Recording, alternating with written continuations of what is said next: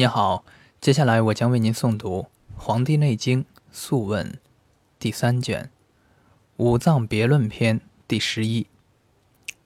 皇帝问曰：“余闻方士，或以脑髓为脏，或以肠胃为脏，或以为腑。敢问更相反，皆自谓是，不知其道。”愿闻其说。岐伯对曰：“脑、髓、骨、脉、胆、女子胞，此六者，地气之所生也。皆藏于阴，而象于地，故藏而不泄，名曰其恒之府。”夫胃、大肠、小肠、三焦、膀胱，此五者，天气之所生也。其气向天，故泄而不藏。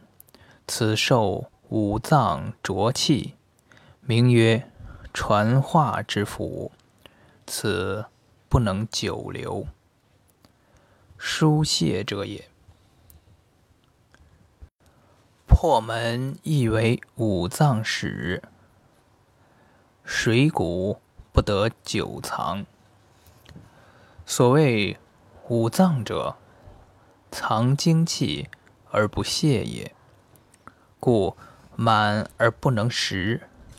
六腑者，传化物而不藏，故食而不能满也。所以然者。水谷入口，则胃食而肠虚；食下，则肠实而胃虚。故曰：食而不满，满而不食也。帝曰：气口何以独为五脏主？岐伯曰：胃者。水谷之海，六腑之大源也。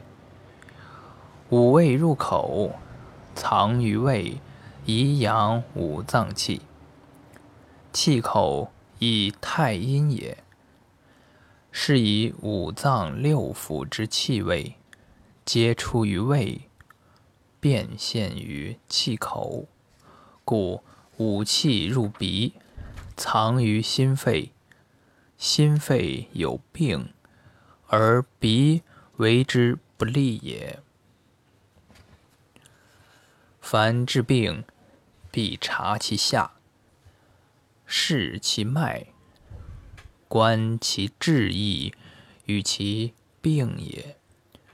居于鬼神者，不可语言治得；物于真实者。不可语言智巧，病不须治者，病必不治。治之无功矣。